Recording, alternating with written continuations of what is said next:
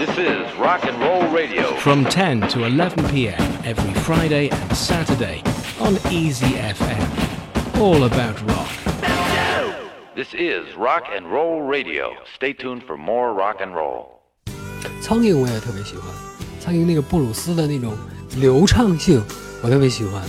虽然它有一点那个那个时代的朴素吧，那种东西很朴素，在在现在来说，可能大家都不太能够理解那种哈。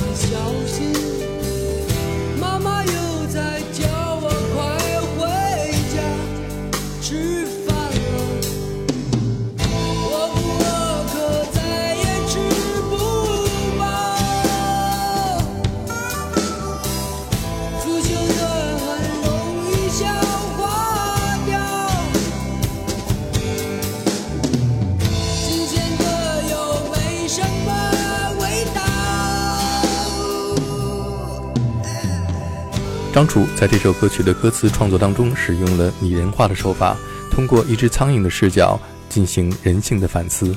对人性的不确定性还是有很多的一种提炼，那又变成了这是一首布鲁斯的歌来写这枚苍蝇，就是我又想用布鲁斯的这种朴素的一种黑暗，它不像昆汀那种就把朴素的那东西提炼成恶了，对吧？制作人贾敏树认为这首歌曲就是张楚个人生活的真实写照。我这首歌对我来说，直接联想到他是还是属于北漂系列的人物，有这种感觉吧？对不对？有这种感觉，也是他自己人形的一个定位。我记得那时候，就我记得不久前吧，一四年的时候，我们在南南京，等于说把这张唱很多，做了一个，我认为他自己在 tribute 他这一张感觉。啊，那你知道那那个群众那个是热泪盈眶啊，这歌也是 唱这歌。这首歌曲当中的口琴部分是当年贾敏树在洛杉矶做后期的时候找的一位美国的白人口琴演奏家 John Joe Logan。我我有那时候还找了一个吉他手，然后也找了一个口琴手，就是同一个朋友帮我找的。他们那时候好像是我听话路过谁呀、我想 Ricky Jones，然后记得对，有跟他们一起玩乐队有巡演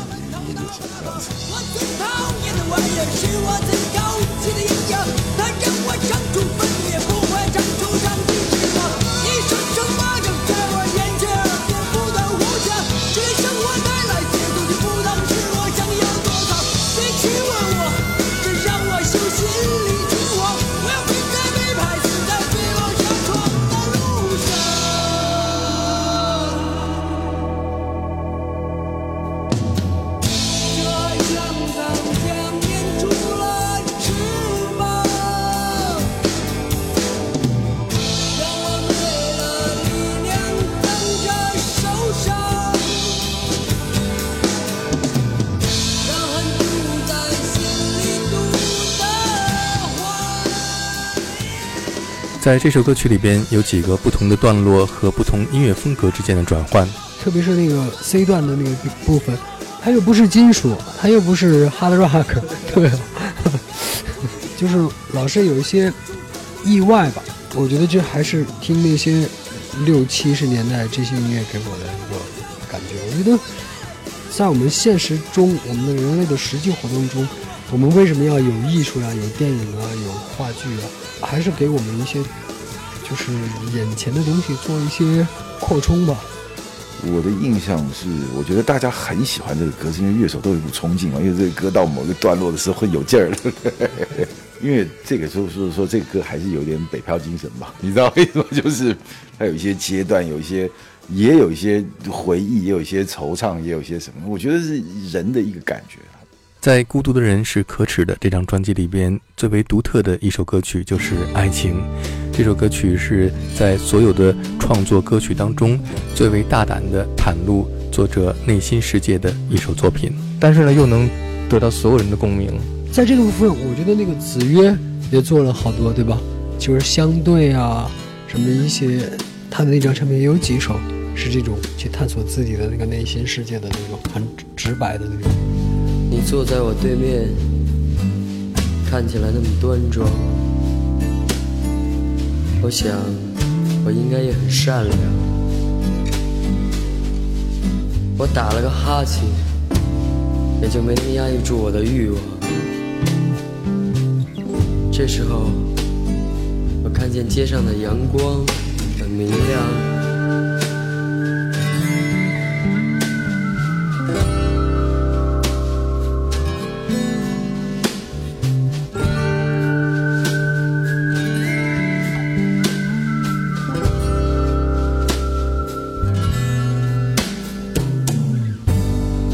这时候你没有什么主张，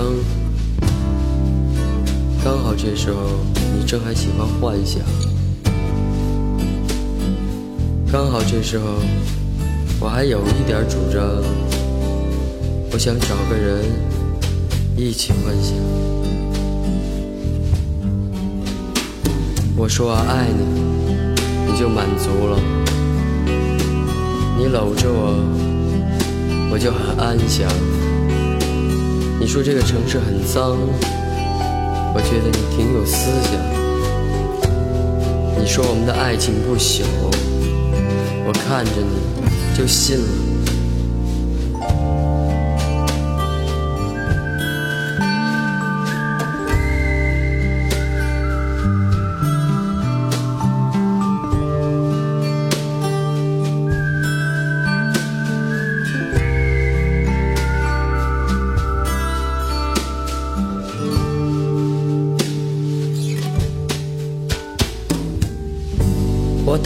躺在床上，床单很白。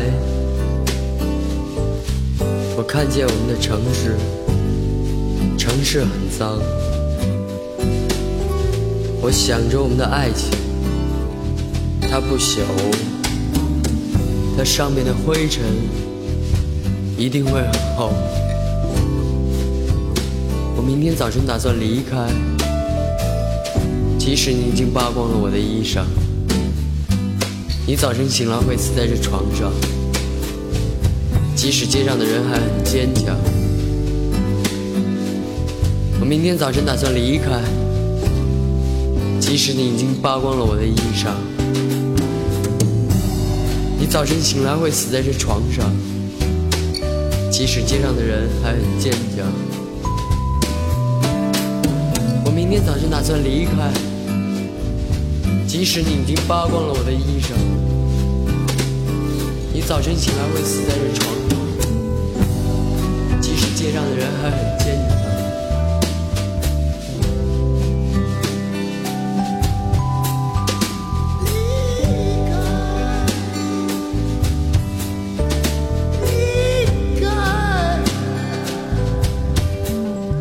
记得第一次你为我演唱这首歌曲是在中戏附近的小饭馆春晓里边用一把乡琴演唱的。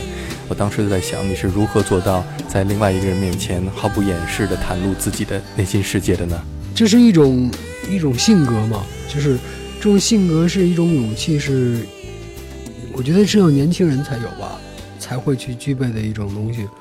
我是很尊重这种不愿意让他在生活中失去的这种勇气吧。起码这个东西，它是一个看生活的一个一个方面嘛，它不可能没有。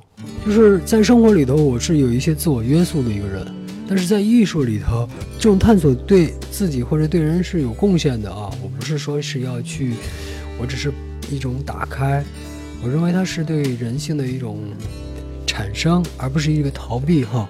我觉得都是很难的，有的时候我觉得，特别是在中国这样的社会里头，嗯，其实好像就是念首诗一样的感觉，因为有的时候你看他兜里老是揣一本书这样子，喜欢看嘛，然后他去把他的歌词用讲了的时候，我就都觉得特特别动人。这首歌曲的配器非常简单，一个不断重复的旋律，营造出空间感和一种特殊的气氛。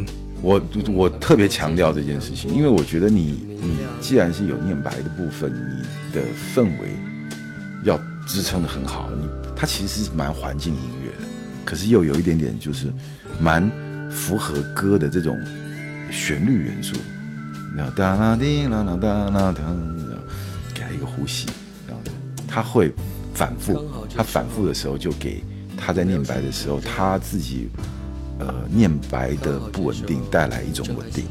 给我印象最深的就是这首歌里远处传来的口哨声。你感觉环境比较萧瑟一点的歌里面，口哨是挺合适的。最最 pop 的 Billy Joe 也有嘛？那时候我们记得我好像连棚里的光我们调过，我说爱你酝酿酝酿，对我有点想起来，连吉他也都是把和弦展得特别开，八度特别的开。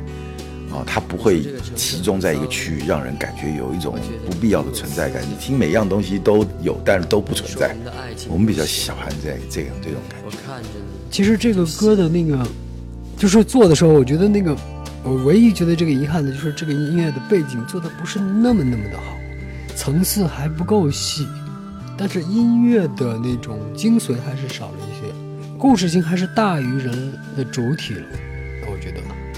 就是这是一个故事，主体就是自我，那个自我啊，应该是用音乐来衬托出一个哎这个人的自我。这个我就跟他看法不一样。对，因为他的东西太浓了，他自己没感觉，你知道吗？你就你一个话语的东西，他特别容易其中人，大家都专心的在聆听你内心的世界的时候。然后你到最后，你还要离开这么强的一种诉求嘛，对不对？那这时候需要的存在就是你，其他的是氛围。我觉得必须得这样。甚至他 repeat 一些就是这种乐句，他都不能复杂，而且他的非常的沉。那会儿我还有一个同事跟我说，他觉得楚好像他的这个唱音色都很好，然后都很有感情丰沛。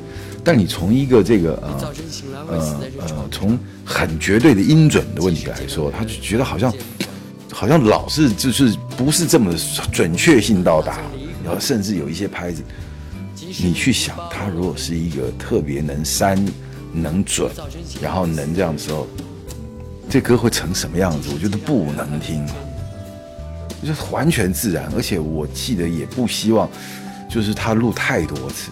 你录了很多次，你追求的是什么？我觉得这个音乐追求的是一种绝对的精神感受。我觉得其实有一些半念白不念白、旋律不清楚的歌，在西洋的西洋的音乐里面其实挺多。Take War on one Side 也有这种氛围嘛？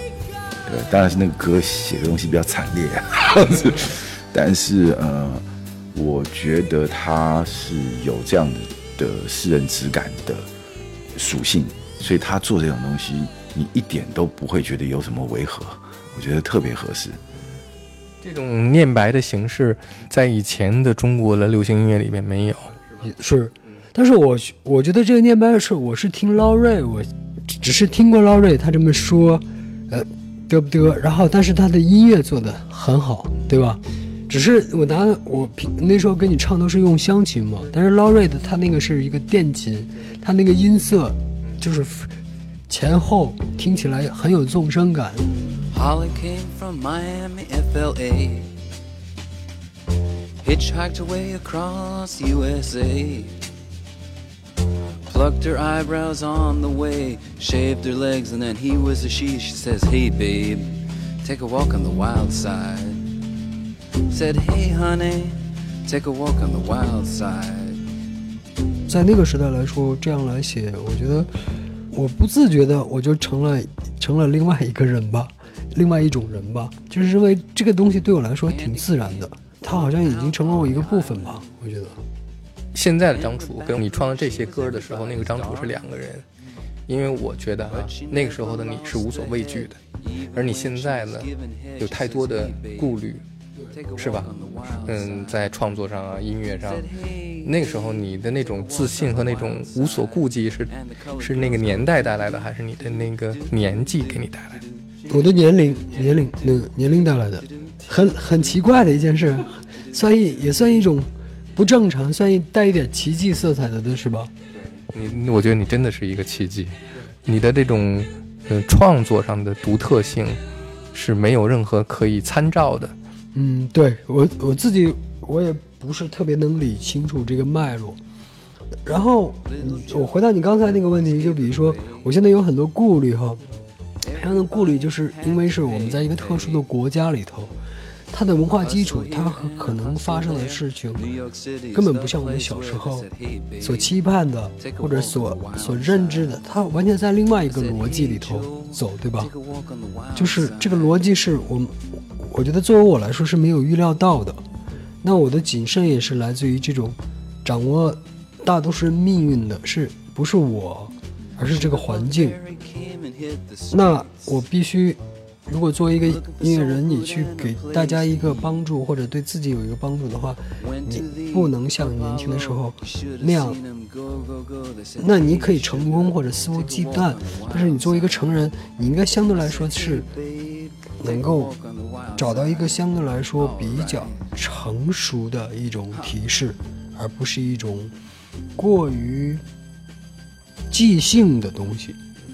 所以我这两天还在想那个吕克贝松，然后我在想吕克贝松的那个这个这样一个人，比如说你从一个过于商业的导演或者一个什么来看他，有的时候他给人一种这样的印象哈，特别是，但是从再看他的那个最早的大鱼啊，后来，然后突然呃隐隐约约的觉得像这样他这样一个导演，实际上在他内心的核心上，对人类的一种关注是非常中肯的，对人类的叛逆与分离，或者爱与恨。他是很中肯的，所以我我觉得到一个成熟年纪的时候，我开始欣赏这样的艺术大师。